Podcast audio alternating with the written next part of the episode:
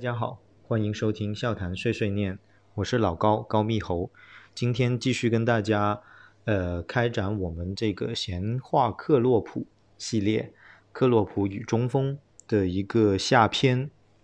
嗯，之前呢，呃，我们也总结了一些所谓原则啊、规律啊一些东西，比如说二十六岁以上速度型前锋的一个下滑啊。还有什么一米八六以上的这种模型大或重型中锋的一个断崖啊，呃，这样的一些呃所谓的规律或者说呃情况，嗯，今天呢，呃，我们想在这个下篇之前也跟大家科普两个呃有意思的所谓的规律，呃，这两个规律可能更有意思一点。第一个呢叫做客套话或脑补原话的一个现象。啊，怎么说这个事呢？呃，我忘了跟大家说啊，我们这个下篇呢，其实是说，呃，克洛普曾经那些年，克洛普曾经追过的中锋啊，是有这么一个命题在里面的。那为什么说第一个这种客套话脑补原话这样的一个现象呢？其实是指我们有时候会在一些媒体上听到某些球员说克洛普很喜欢他，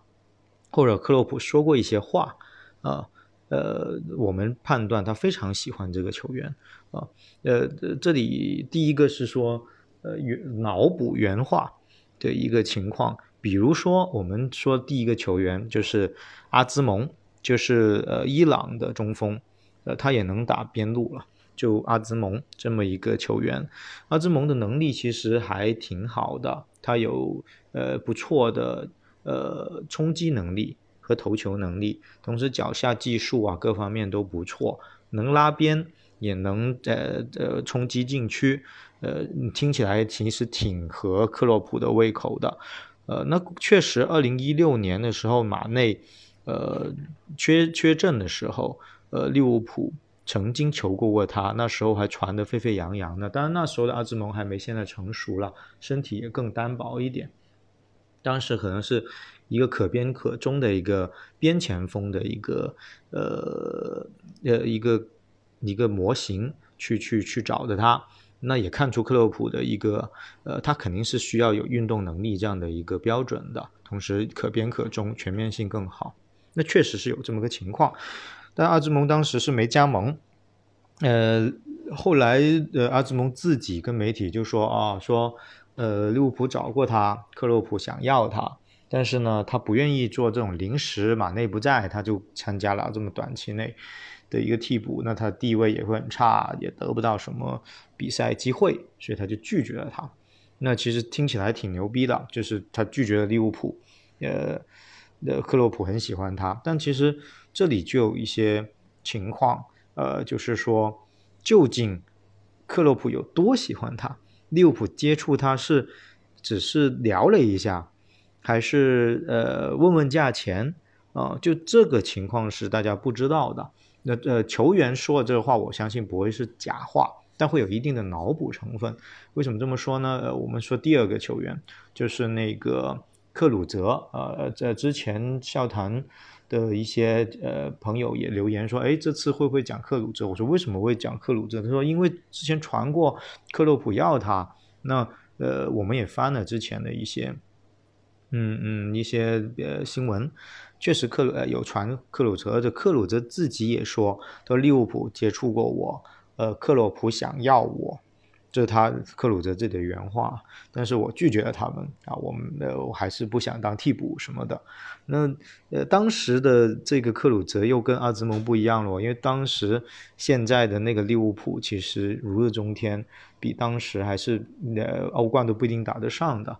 那个阿兹蒙的那个时代可能要好很多，那他真的拒绝了克洛普，那是很大的一个勇气了。但是克洛普，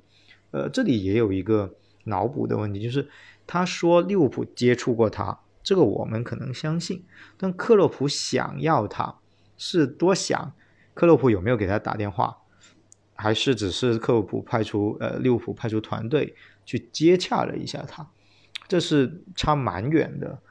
一个情况，这就是呃，有时候他们球员自己在应对媒体的时候说的一些话，可能会跟事实上呃有一些偏离，或者说那个程度没那么大啊，这也是呃球迷很容易看到这新闻就脑补出那个画面了，就觉得哎好像真的是很想要他，那很想要就不会来不了了，就是或者说起码不至于呃一两句话就就没有了。有这么个情况，包括本特克，我之前说了，本特克说，呃，克洛普以前很喜欢他，但是他来到利物浦之后，克洛普就跟他说，呃，你不适合我，我现这这赛季要打小快灵。那其实这个话其实很明显，也是本特克在跟克洛普聊的时候，呃，一些。偏差的一些说法，就是克洛普肯定不会跟他说我要打小快灵的，因为他那时候还在重用奥里吉呢。那奥里吉小快灵嘛，就当呃我看的原文，其实只是可能说的是对运动能力啊、速度啊，就整个呃球场的节奏会更快，所以他是不适合这样的一个风格，有这么个意思，而不是他口中说我就要打小快灵。那这就是一个球员在转述。一个事情或转述对方原话的时候的一个脑补，或者说让我们脑补了另外一种感受的一个情况，呃，所以刚才说到了这个阿兹蒙和克鲁泽，呃，克洛普，你说他追过吧，也没错，但是是不是非常想要的？呃，这个我个人是打一个问号的，因为阿兹蒙虽然他在亚洲算是你说他是第一中锋，也不一定有很大的争议。因为他他现在确实冲击力很强，他要冲亚洲的后卫是很容易的。但他来到英超，他能背身拿球吗？他能把那些肌肉群冲走吗？就据说阿森纳这些 AC 米兰啊、国米都想要他。那呃，他能不能呃展现出他全能中锋的一个能力和硬度？呃，这个还可能需要更大的舞台来去证明。而克鲁泽呢？呃，克洛普呃有没有想过他？因为当时他也很便宜，而且他有一定的支点和投球能力。但是这里就引出我们说的第二个呃话题，就是引援坑位的一个考虑原则。所谓引援坑位是什么意思呢？呃，这就是说我们买一个球员，或我们要用一个球员，他如果我把他引进来了，放在替补席或者放在首发。它其实是占一个坑位的，这废话嘛，肯定它要占一个位置嘛。但所谓的坑位考虑的意思是在于，如果这个球员他在替补席上，我换上他的时候，他能打前锋，或者能打边锋，或者能打前腰，那我把他一放上去，等于说我放了三个替补球员占了这样的一个替补坑，那它的作用就会大很多。反过来说，他如果是个主力。如果是个主力中锋，我我就只能把它放在中锋上。那如果沙拉赫受伤了，呃呃，我让菲尔米诺顶中锋，他好像没什么用，他不能拉边打成呃右右边锋。这这就是一个坑位考虑的原则，也是克洛普我之前说的，克洛普特别考虑中锋的一个全面性，不是说你只能当一个高个子中锋这样的一个情况。所以在我们当然，如果他是一个世界级的中锋。他占五个坑位都都值得，但但是如果他只是没那么强，或是一个毛胚，或者说一个潜力股，或者是一个老将替补，那如果他是要买他有更大的代价或者谈不拢的话，那克洛普或利物浦会不会再花很大的心思买进一个只能占一个坑位，呃，就而且占了这个坑位就没办法。呃，给别人占这个坑，这样的一个单一型的一个中锋的位置，这可能是我要说的第二个原则。那那个呃，克鲁泽其实就有这样的一个情况，所以这我个人感觉啊，克洛普有考虑过他，但并不是说呃对他非常的垂涎啊，或者说他其实是有一定的。问题的，所以在谈谈谈谈谈不拢之后，就放弃了这样的一个选择。那言归正传了，我们刚刚说了两个规律，也拿阿兹蒙和克鲁泽来做了一些举例说明。我们还是按顺序理一下那些年克洛普曾经追过的女孩啊，不，中锋们啊。第一个呢，呃，刚刚说了阿兹蒙，呃，现在。当时他我还补充一下，阿兹蒙他的速度不是很快，所以如果马内缺阵的时候，他作为一个呃替补球员，就是顶替的球员，其实他的作用其实没有那么明显。这可能也是双方谈不拢，价格啊，呃，他要争取主力位置啊之之类的一些没谈拢的原因。啊，克鲁泽肯定也有想要更多的上场机会，但他占了坑位，可能就不大好去给他更多的承诺了。而且他运动能力也不强，其实理论上不是扎叔的特别喜欢的菜。啊，说完这两个球员呢，我们呃按顺序也说一下，有一位球员其实呃可能很多人没提过。是克洛普很喜欢的，这个是风声君给我的消息，但是事实上没有很明确的求购新闻，这是为什么呢？呃，这位球员就是呃现在马德里竞技的中锋莫拉塔，那应该是二零一七年的那个夏天，呃，莫拉塔从呃尤文图斯呃加盟了那个。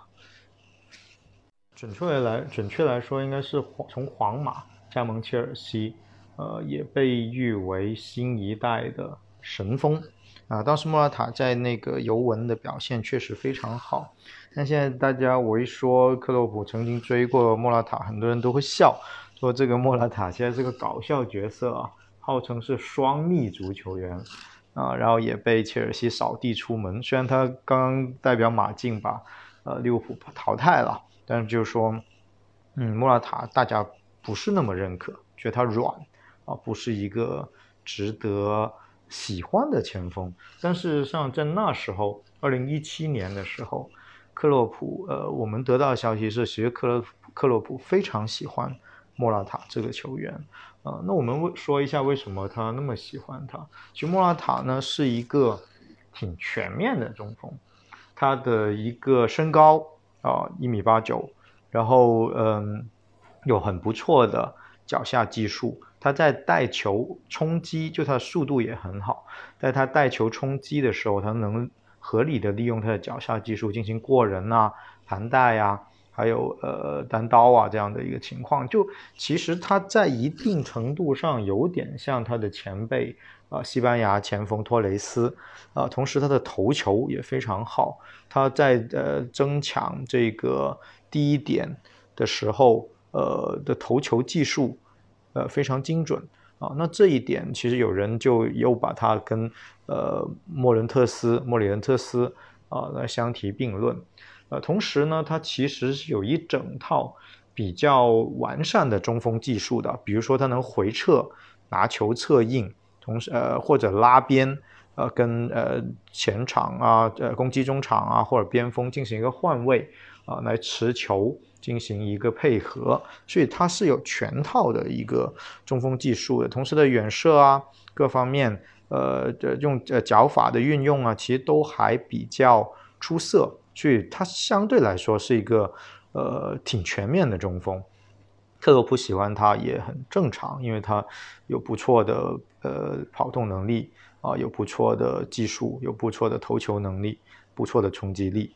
啊。但是呃呃，莫拉塔有个很大的问题，就是他的呃背身拿球能力并不强，还是受限于体格，还有他自己个人的一些习惯问题。他更适合在反击中呃冲击球门。呃，或者说接边路传中投球破门，但你让他把球稳稳的从高空中拿下来，啊，就背身扛了一个中卫，然后转身或者策应，这不是他擅长的东西。那他到切尔西也是因为，呃，切尔西对这个背身拿球能力的传统啊，或者要求是非常高的，所以对对他来说也是很大的一个挑战。同时，他受了一次重伤之后呢？呃，速度也有一点减慢，呃，另外就是因为他要满足切尔西球迷或者切尔西这个球队对他的一个期待，他又不不得不增重，增重之后他灵活性又进一步下滑了，所以就导致像现在一个尴尬情况，有时候在对抗中多做动作能力一变形，他的射门就好像经常会单刀不进啊这样的一个是变成双立足这样的一个情况了。那克洛普当时在他在尤文的时候表现确实非常好，那所以克洛普当时非常想要他，但可惜的是莫拉塔也不知道是可惜还是幸运啊，莫拉塔当时并不呃考虑利物浦，他当时就想跟他的在尤文的恩师孔蒂啊相聚。当然最最搞笑的是孔蒂其实第一选择是卢卡库啊，第二选择才是他。当然，他最后还是加盟了切尔西，同时发展不顺啊，被很多人嘲笑之后，现在回到了马竞，现在也被马竞买断了。希望他有一个更好的发展。莫尔塔这个情况呢，其实媒体报道的不多，但我就是说要跟大家说一下，大家不知道这段往事，他的一些呃是这天赋其实是确实是挺合克洛普的胃口的。我也说过，克洛普其实他不需要一个。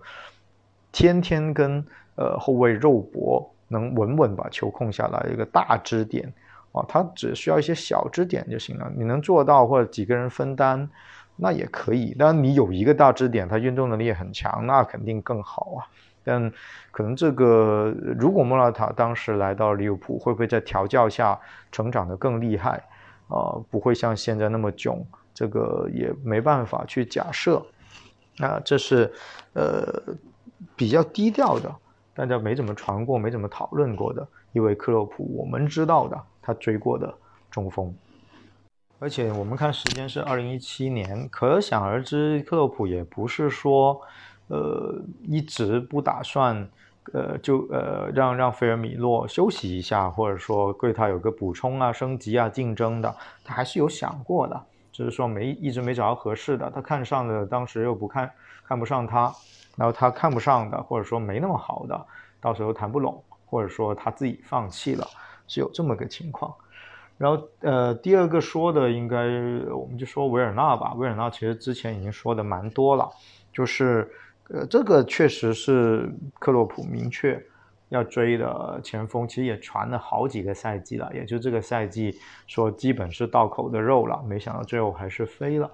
呃，其实维尔纳的情况，呃，跟莫拉塔又有点不一样。如果你要论全面性啊，对的战术的一个作用啊，其实维尔纳还不如莫拉塔。虽然维尔纳现在刷数据刷到飞起，速度也很快，但是他策应的能力其实并不强啊。同时，但是他也年轻了，呃，而且也如日中天嘛。那调教一下，我个人觉得，呃，对球队还还是有用的。只是说现在疫情下。嗯，维尔纳的所谓的违约金，反而从占便宜变成了没办法商量的一个情况，所以最后，呃，我们当时问呃笑谈内部人怎么看这个事，因为很多人说，我们放弃他就是因为没钱，不是说克洛普很呃就不想要他，或者说觉得他不够好，其实克勒普非常非常想要他，因为克勒普在各种场合都有夸奖夸赞他。基队当时就提了一个事，就是说，其实克洛普这个人啊，他也不会说假话，但是呢，他说的很好听。他一般呃说一个球员，别人问到他了，他都会说他的好话，他不会说他的缺点。他说喜不喜欢他，他也会说很喜欢。啊，有这么一个情况。他举了一个例子，就比如说像乔阿伦，呃，不知道大家记不记得这个威尔士球员，克洛普刚来的时候，其实对他一顿猛夸。啊，回头别人问他会不会续约乔阿伦呐什么，他说肯定要续约啊，这么好的一个球员哪找？那第二个赛季就把他卖掉了。其实不是说克洛普真的是骗人的，就是说他也觉得他不错，但是肯定也有短板。那如果价钱合适我就买或者卖，如果价钱不合适我就留着或者说不买，也也能凑合过去啊。这是六呃克洛普的 一个风格。那这个大家同不同意？我觉得是另话了。确实也跟我刚才说的，就是我说的第一点，呃，球员会脑补一些原话，但克洛普自己呢，有时候确实会说一些客套话。我们呃也可以辩证的去接受他，就是说他肯定还是欣赏这个球员的，只是他欣赏哪个方面，呃，他的权衡是什么？是不是欣赏的要命啊？这个其实我们。还是要斟酌一下的。维尔纳就是我个人的觉得，就是克洛普是挺喜欢他的，也可能，其实我挺好奇克洛普要到他之后能给他练成什么他原来没有的东西，比如说背身拿球能练出来吗？呃，我觉得很难。但是他一些逼抢能不能哦？如果他能像菲尔米诺那样玩命的逼抢，又有这么快，那确实还挺好的。那再跟三叉戟有一个默契，加强一下他的传球，说明就很好了。但这是很理想的一个状态。呃，我们其实觉得这个二十四岁的球员要来到克洛普手下，要练那么多东西，代价其实未免太大了一点。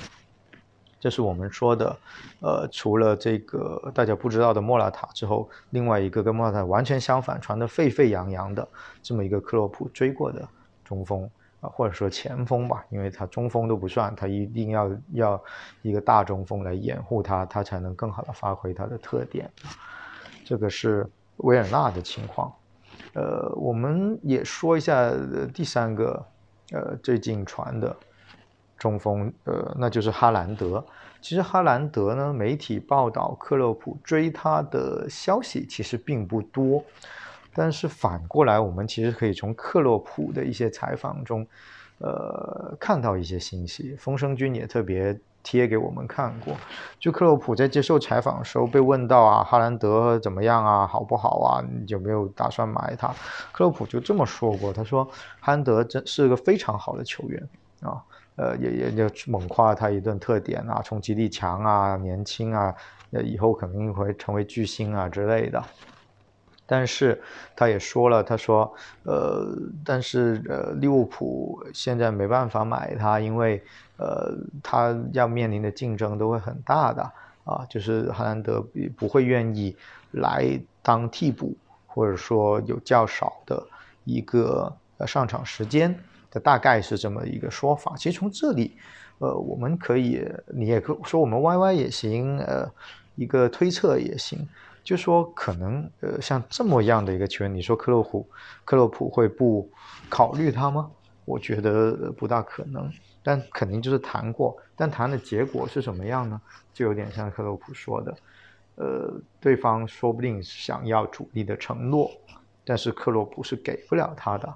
那所以这可能反而是双方的一个分歧。那所以克洛普也不可能为了当时还是潜力股的这个哈兰德给出这么一个承诺或者这么一个呃更大的代价把他带过来。因为我们知道多特虽然好像很便宜把他买过来了，三千万就把他买过来了，但是他的违约条款啊，呃，他的放人条款其实都是很宽松的。其实说说白了，就是他打出一个一亿的身价，可能不多特是没办法一亿把它卖掉，当然赚钱肯定是能赚了。就呃，这是多特给他一个很优惠的条款，他才会加盟，同时保障他的呃一个呃首发呃主力，还有一些资源上的倾斜，才会有这么一个加盟，不然的话他早就去更大或者说更有钱的俱乐部了。所以，呃，这呃，我们呃，有人让我们谈一下哈兰德适不适合利物浦。我们回出给出的答案其实还是很适合的。呃，因为哈兰德呢，他不是那种傻大个的中锋，他作为一个白人的中锋啊，是北欧的一个白人大中锋，但他的柔韧性和高速下的技术运用是堪称异类的，这是那个微笑非常喜欢的一个球员啊。他身材高大，但是呢，他在奔跑的能力也非常出色，就不会说我的很高大，所以我就跑不动了。那因为他柔韧性强呢，他跑起来的时候也好像不会那么硬，他的动作，所以呃，在红牛配合一些流动性的打法，他这么高大依然如鱼得水。呃，最难能可贵的就是他的一个跑位。对空间的一个敏感度和射门的天赋啊，这让他来到在红牛和来到多特之后都刷了很多的进球啊，所以这是哈兰德非常好的一些特点和天赋，真的是天赋异禀。但是反过来说，其实哈兰德的支点能力并不强。目前他有人拿他跟莱万来比，那他在对于比莱万他的战术。的一个作用就差得远了。莱万是能回撤、能推进、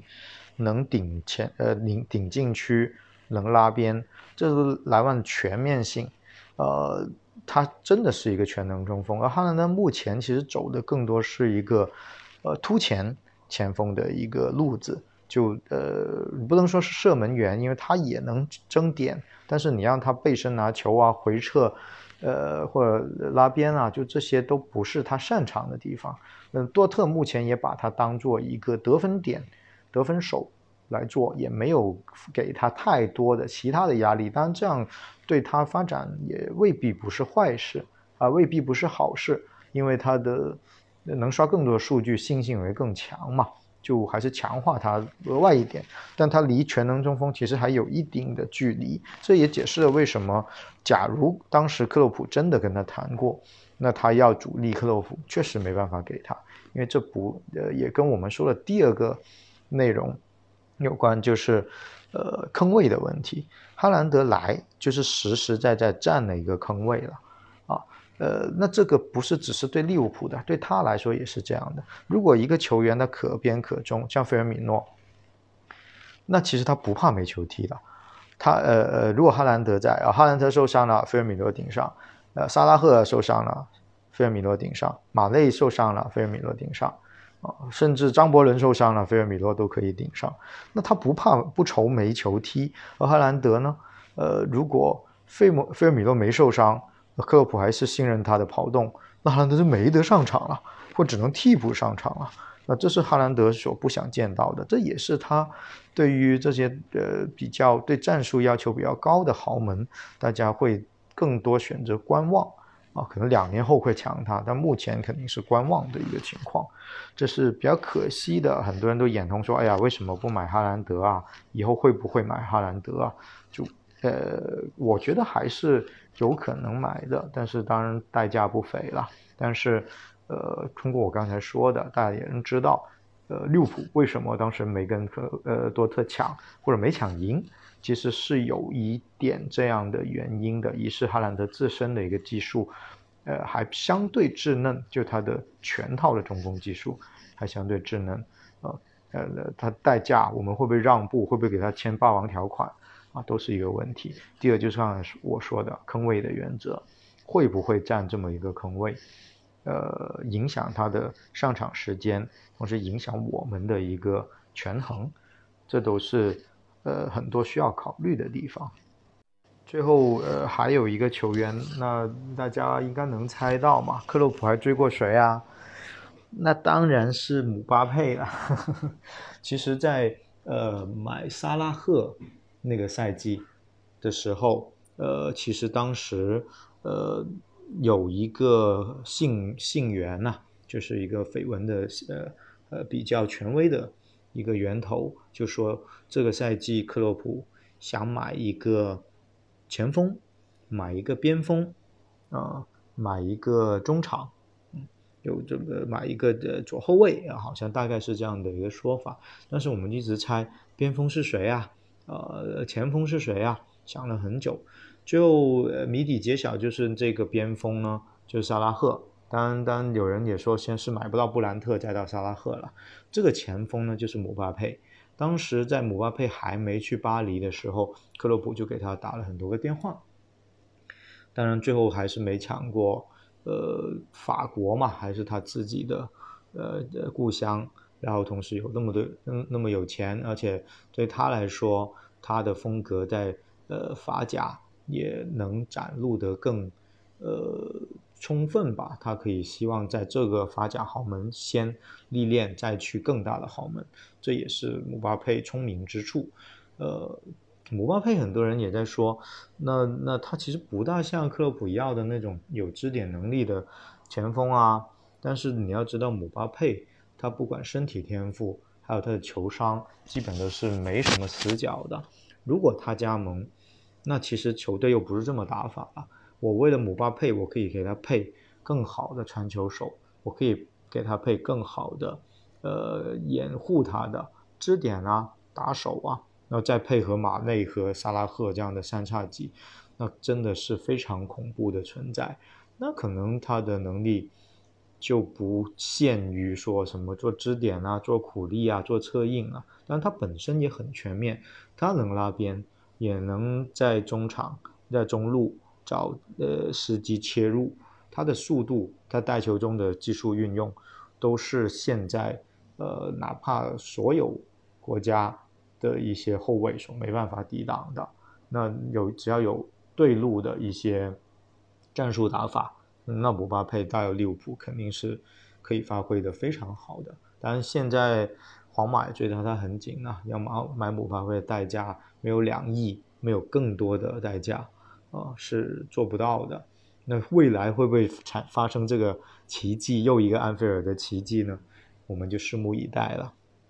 最后呢，呃，也有朋友留言问说，那你说那些都不靠谱啊，买得到才行啊，什么凯恩啊，什么姆巴佩啊，这些代价特别高，而且那也不一定愿意来。呃，有什么还能买到的？呃，其实这里没有传绯闻啊，但是呃，我们下台内部其实一直也讨论过这个中锋的。升级的一个人选，虽然我现在菲尔米诺在一定程度上是够用了，但你想再进一步，还有没有更好？呃，看确实是可以去讨论的。像刚才也讨论那么多人，呃，其中呢，我说一个两个球员，第一个是呃国米的老塔罗，嗯，这是微笑我非常喜欢的一个球员，他也很年轻，同时呢，老塔罗是一个全面能怼的一个球员。啊，他然后他的冲击球门的能力很强，同时有一定的呃支点能力啊，但是他在回撤的时候，呃呃做球啊，有时候会灵光一闪，但他的传球的稳定性并不强啊，他更多的还是偏呃去得分去扑门啊，他强点那一下非常强啊，这是呃可以升级。呃，费尔米诺的，但他没有费尔米诺那么能跑了。现在好像也没几个有费尔米诺那么能跑，但他怼人是非常强的。所以你要说他，呃，会呃影响克洛普的战术，那绝对不会，会有非常好的效果。所以也是，呃，巴萨看到这一点，你一直想买拉塔罗嘛。但拉塔罗现在号称也是一亿的这样的一个价格了，那没办法啦，你要比费尔米诺好，你真的说的难听点，没有一亿是搞不定的。除非你找个跟他差不多的，还能不能看能不能捡便宜。第二个呢，这个不知道大很可能很多人都不一定有关注，就是呃一个另外同从呃不是跟姆巴佩一样在法甲目前活跃的一个球员，他就是里尔的前锋奥斯梅恩维克托奥斯梅恩啊，这位球员是。不过大家一听到国籍，可能就不想要他，是尼日利亚的，就也是非洲球员。但是米格非常喜欢他，呃，他也很年轻，出生于一九八八，呃，一九九八年，啊，是个九八年出生的一个小孩。他的一个特点是呢，身高腿长，啊，有很不错的抢点能力，在高速运动中呢，他的一个射门处理能力是非常好的，同时他能跑。非常能跑，也有一定的回撤和拉边能力，在单兵带球，呃，单兵作战的能力呢非常好，呃，所以整体感觉是一个非常强的一个突前前锋啊。有人说，因为之前是佩佩刷了很多球嘛，那他加盟阿森纳时候，别人就说他是新佩佩，但其实他跟佩佩的那个呃差很多啊。他跟佩佩的那个风格差很多，不是能力差很多，他其实更有前景，因为他，呃，从身体素质啊，从他处理射门的一个冷静度来说，都为很多人所推崇，呃，也有一定的全能前锋的一个潜力。呃，米格觉得他的风格如果一定要拿一个球员来比较的话，那可能他更多像，呃，法国呃知名的中锋特雷泽盖。当然，很多人以为克特雷格泽盖就是个饼王啊，其实并不是啊。特雷泽盖其实也很全面的，他的技术啊、啊冲击力啊、巅峰时候的单兵作战能力也非常强啊。更多是这么一个球员。那现在这个球员呢，起码不要一，呃，像像有一些同呃朋友们应该都还没听说过他，而且他在里尔，但代价也不会比佩佩少多少的。但这个是可能比较现实的，利物浦。下一个有可能的神锋，或者呃高产前锋，嗯，呃，当然现在好像也没有什么传闻了。哦，另外，这是两位校坛的成员推荐的呃前锋。另外还有人问，就是我们有一位呃校坛的朋友也经常说，哎，你说莱万就不靠谱啦，那卡瓦尼行不行啊？现在据说是免签了，就流入免签市场啊。那其实说实话，你利物浦买他的话，呃，不不花钱，说不定真的干得出来的。因为卡瓦尼呢，呃，是一个很能跑的球员啊，他他呃呃跑动能力非常出色，这是这么一个呃冲击力强的前锋，他能这么能跑，那绝对是对克洛普胃口的。同时，他的技术也非常好，他呃抢点能力很强，呃也有一定的传球能力。他的最大问题还是在于，呃他的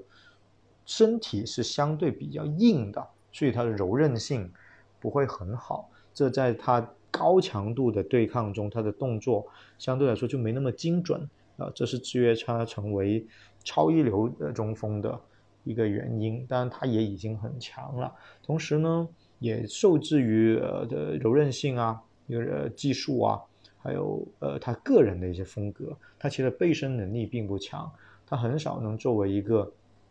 呃非常好的侧应中锋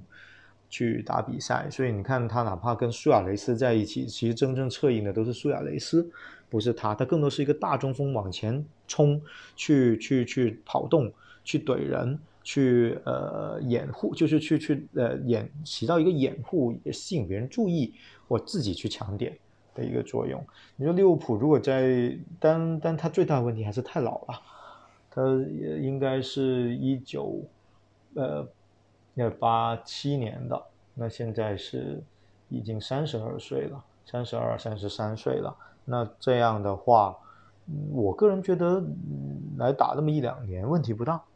呃，但是并不一定有一个很低的薪水，所以呃，哪怕是免签，可能各豪门也会再想想吧。而且卡瓦尼他家离队，他他以他的心气也不见得愿意做一个替补，那这是要考虑的一个情况。林林总总说了那么多球员啊，呃，大家说那究竟利物浦买谁呀？其实我可能要打击一下大家，说一定利物浦一个都不会买。因为其实科普现在对菲尔米诺还是挺满意的，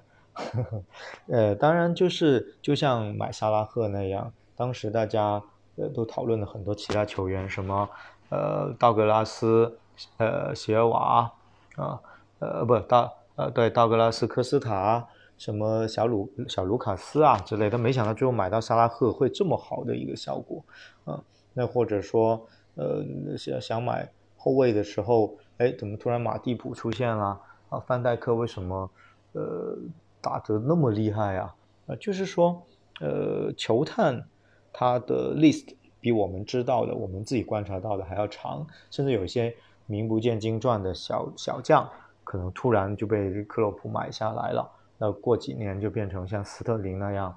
的一个顶级的球员了，都是很有可能的。那我们也期待着啊。呃，利物浦的未来在中锋这一个上面能买到像呃托雷斯啊，像苏亚雷斯啊啊这样的，或者甚至克洛普买到莱万这样的，呃，你像莱万当年也是没那么出名的，就别人都没想到你这么一个波兰前锋来到变成世界级的一个中锋啊，那那那可能会有给我们更多的意外惊喜，我们拭目以待。好了，啰啰嗦嗦说了那么多，呃，终于把这一次呃闲话克洛普，克洛普与中锋这一章，呃，聊到这里了。那大家有其他问题也可以留言，呃，跟我说。呃，另外下一期我们还会想，呃，在闲话克洛普系列开一个另外一章，说除中锋外的一些东西。大家如果有兴趣的，呃，内容也可以给我们提议啊，我们。呃，会尽量满足大家的要求。好了，今天我们笑谈碎碎念就说到这里。我是老高，呃，也欢迎大家继续关注呃笑谈的喜马拉雅电台，还有我们的微博和微信。啊，谢谢大家，我们下次再见。